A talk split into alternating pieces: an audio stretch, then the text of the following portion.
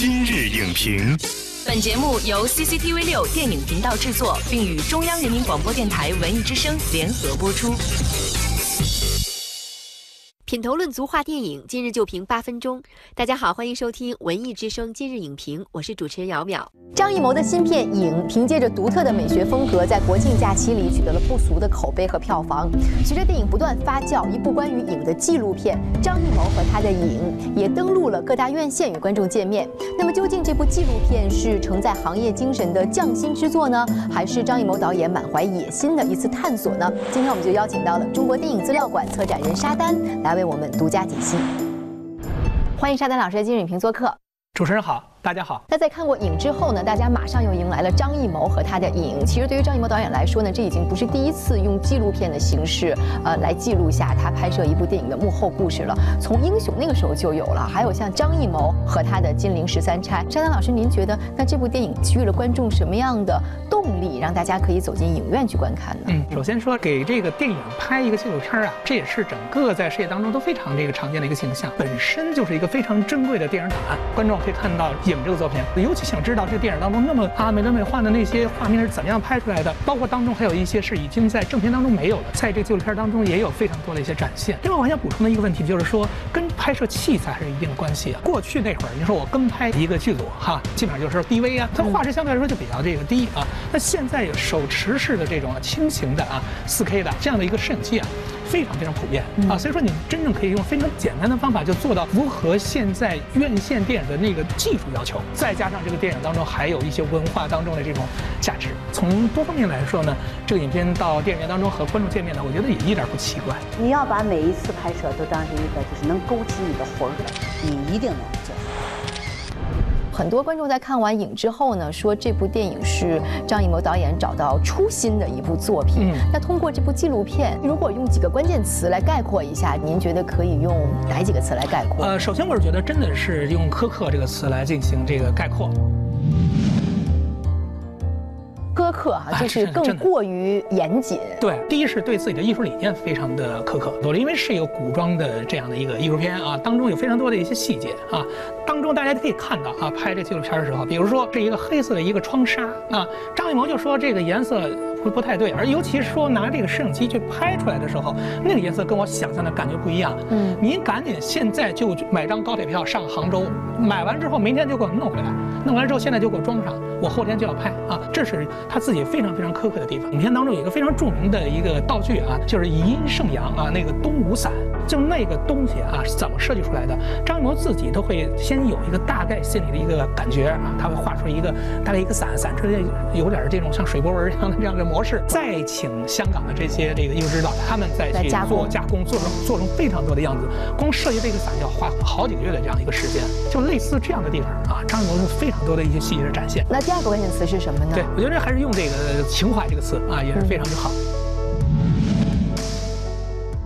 为我觉得情怀是一个很有温度的词。我们看过纪录片的时候会发现，其实这部电影不光是张艺谋一个人的电影，不光是张艺谋作品，其实是属于这一个团队、这一群电影人他们共同的作品。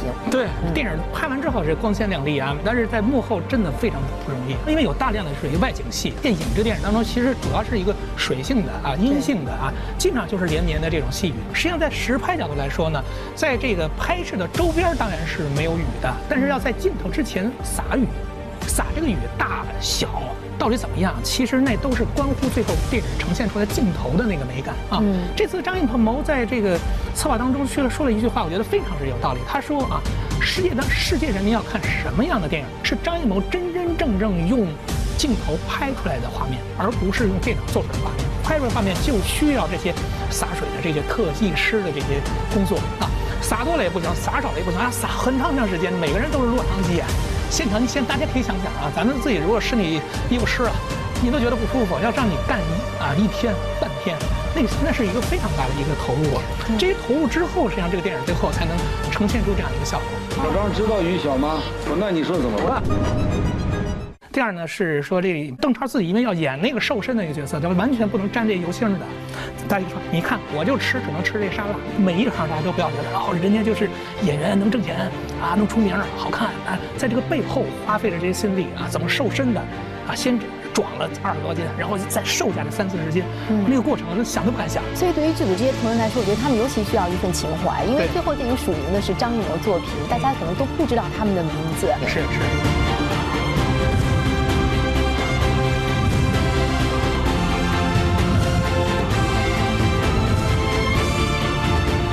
关键词苛刻，我们可以感觉出来，在这个技术层面的那种严苛。那么像情怀又是非常温暖的一个词，还有什么关键词呢？对，再说一个关键词的话，我觉得就是野心，也是一个我觉得可以去评价张艺谋的地方。这个野心，我们是不是还可以理解另外一层含义？因为我们知道十月十二号是这部纪录片上映的日子，那么同时还是张艺谋导演的《红高粱》在这个一连这个院线重映的日子，所以张艺谋导演的三部作品接连上映，来势汹汹。所以您觉得这个野心是不是也有一种商业上的意味呢？觉得这还真不是这个张艺谋本身的野心的一个反应，我觉得可能是我们社会，包括我们电影业对他的某种嘉奖啊。不是，就是说看到这个影之后，大家如果能够。被这电影去震撼的话，你会觉得说，我到电影院看看这个纪录片儿，你能知道这个电影是怎么拍出来的。那对于这个红高粱角度来说呢，是张导第一部飞升国际的作品。那今年的这个作品实际上也是正好三十周年，这个作品正好有机会啊，可以通过这样一种形式呢，和这个全国观众见面啊。是某种角度说，也是对张艺谋啊，我觉得他过去作品的这样一个呼应。这样的话呢，很多啊年轻观众过去是没有机会在电影院当中看红高粱的，所以其实观众是有这种需求。对，而你看了这个。《红高粱》之后啊，在电影当中，无论是从剧本、情感，包括表演各个角度来说，你也就知道说张艺谋的他的风格是怎么样从那个时候八十年代中后期。到今天这个样子的张艺谋怎么样是从一个被标签为一个艺术片导演，怎么样能做到艺术和商业的兼顾？嗯，张艺谋已经六十八岁了啊，六十八岁对于中国导演角度来说已经非常非常不容易，面临着整个自己的艺术性的创作以及市场性的多重的考验，在六七十岁的时候还战斗在整个艺术的第一线，每一个不一样的电影当中有自己不断的去追求。这个影片啊，实际上是对过去的张艺谋的，尤其是那个时代的艺术电影拍摄时期张艺谋的创作的一种回归。一身外身，做银亮色的梦；一身外身，做梦中。